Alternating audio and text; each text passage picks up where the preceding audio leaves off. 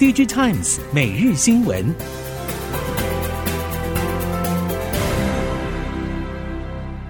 听众朋友们好，欢迎收听 DigiTimes 每日新闻，我是翁方月，现在为您提供今天的科技产业新闻重点。首先带您关心中美 G2 格局延续，供应链走向区域化态势。鸿海集团半导体大计在董事长刘扬伟、半导体策略长蒋尚义的操刀之下，后段 IC 封测链整合方向越来越明确，也囊括了先进封装和成熟晶片各大领域。对此，业界点出，鸿海集团进军 IC 封测三大方向：第一，讯芯新核心进攻细光子先进封装；第二，青岛新核心除了凸块和晶圆级封装之外，也传出切入显示驱动 IC 封测。第三，接手日月光四座功率元件封测厂，布局车用和工控小 IC。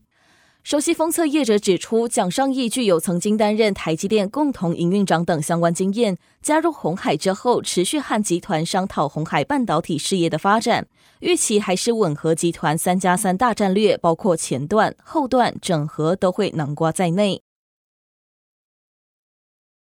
近日，外媒陆续传出，美国可能进一步加大对中国 AI 晶片限制，原先出口产品的规范可能会放大，到时 NVIDIA 特别开发的 A 八百晶片可能无法再出口到中国，超微的产品预计也难以脱身，甚至可能要求美商不可以再向中国 AI 公司提供云端出租服务。台系 IC 设计认为，中矽业者针对 AI 应用可能会越来越往边缘发展。在产品进口和晶片技术两端都严格管控的状况之下，短期内中国本地 AI 晶片发展要跟上全世界最尖端的云端运算技术，难度非常高。将开放资源大局转向边缘端才是比较合理的做法。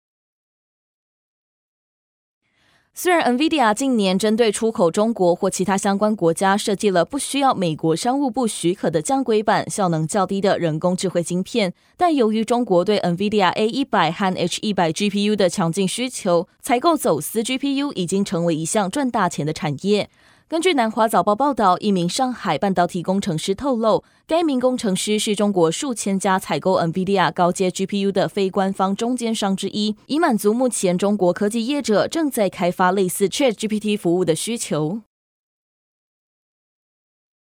受到疫情红利消退与总体经济等因素堆叠影响，今年成为半导体产业库存调整年。相较于 Intel 和三星电子等多家半导体大厂营运表现疲弱，台积电则靠着全年代工报价强势再涨百分之六，显著抵消联发科、苹果与超微等砍单冲击，全年营收大约只有小幅衰退。半导体设备业者表示，下半年台积电业绩将明显弹升，除了预期中的 iPhone 新机进入拉货高峰之外，包括 NVIDIA、超微、博通和 Amazon 等订单也逐季向上。不止七五三奈米制程产能利用率拉升有感，也带动先进封装量能扩增。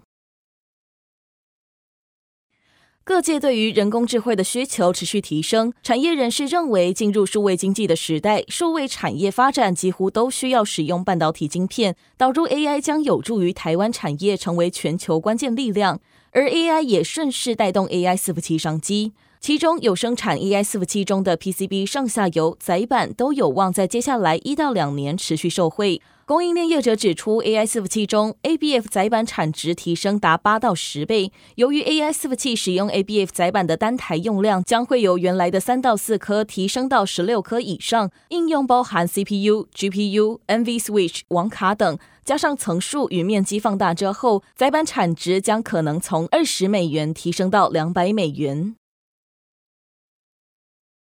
受到 PC 需求大跌、供应链库存满仓影响，Intel 已经连续两季陷入亏损，超微表现也不理想。面对 Intel 第三季将扩大发动价格战，根据了解，超微已经迅速调整策略，第三季将降价因应。随着 Intel 全面扩大试单台积电，如果明年底 PC 平台将进入三纳米世代，超维势必要重新调整蓝图，了解台积电产能调配计划。对此，根据半导体业者透露，继去年十月初之后，超维执行长苏姿峰与各部门高层主管将在七月中再度来台，并将举行固庄晚宴，向 PC 伺服器供应链和客户说明超维最新产品蓝图与展望，并听取重要合作伙伴对于产品市况的看法。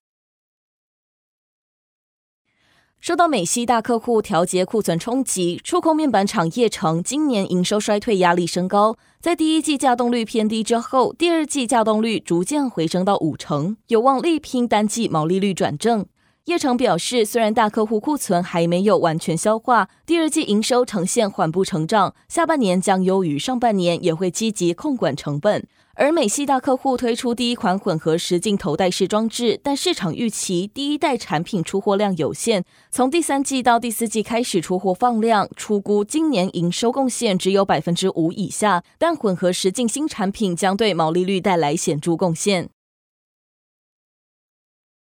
随着库存去化进入尾声，笔电 ODM 业者纷纷针对今年第三季的市场前景给予正面预期，显示来自客户端的需求已经有回温迹象。笔电供应链业者透露，今年上半在库存去化的影响之下，确实比较艰苦。不过五月下旬后，情况已经有逐渐改善。对于笔电市场能否在下半年回到先前水准，包括连接器和电源供应器等多家笔电供应链业者认为。虽然笔电产业最糟的情况已经过了，也陆续有订单回流迹象，但最终还是要看市场整体何时能回到疫情前的常态。高通近日宣布，入门级手机 SoC 平台 Snapdragon 4 Gen 2将采用四纳米制程打造，可以看出现在手机 SoC 的竞争格局内卷化状况有越来越严重的趋势。业界人士指出，会有这样的状况，一方面是四纳米制程的价格已经可以压到符合成本效益的程度，另一方面，就算是相对讲求成本效益的中低阶机种，都还是需要稳定的功能提升，才有机会吸引消费者。采用更先进的制程是最直接也最方便行销的做法。但消费者对制程升级的期待值大幅下滑，四纳米不再是吸引人的卖点，反而成为外界认为是业者挤牙膏的借口。一旦入门晶片跨入四纳米，就很难有明确的需求带动效应。在 G2 格局之下，半导体供应链走向区域化，各地晶圆厂建制在前后段封测厂随之在后。主流 CPU 和 GPU 所需要的成熟覆晶封装，车用晶片大宗的打线封装需求窜起，包括 IDM 龙头 Intel、封测代工龙头日月光集团纷纷布局东欧波兰和东协马来西亚等，三星电子则更早就已经前进越南。业界解读，Intel 欧洲布局大计是前后段连线，也吻合正在积极推动的 IDM 二点零模式。作为后段工厂的波兰新厂，将可以和德国、爱尔兰等地的前段晶圆厂联动，整体将打造兼具技术和成本效应的欧洲半导体供应链。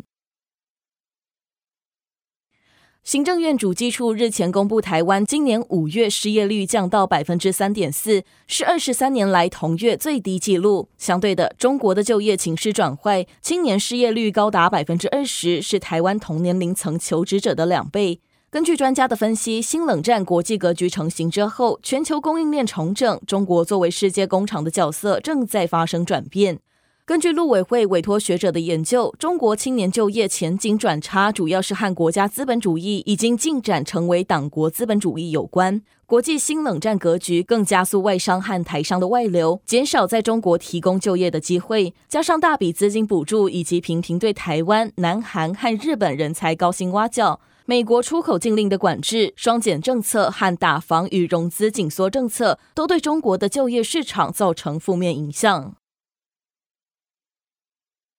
美国总统拜登最新宣布，用于扩大全美高速宽频网络部署的宽频公平街区与部署计划，帮助大约八百五十万个美国家庭和小型企业获得现代化网络连接。根据《华盛顿邮报》报道，宽频公平接取与部署计划的资金来自二零二一年通过的基础建设投资和工作法案，将在未来两年内分配给全美各州和领土，资助各州或领地加快网络基础设施部署，以全面提升高频宽网络普及率。目标是让所有美国人民在二零三零年前都能够上网。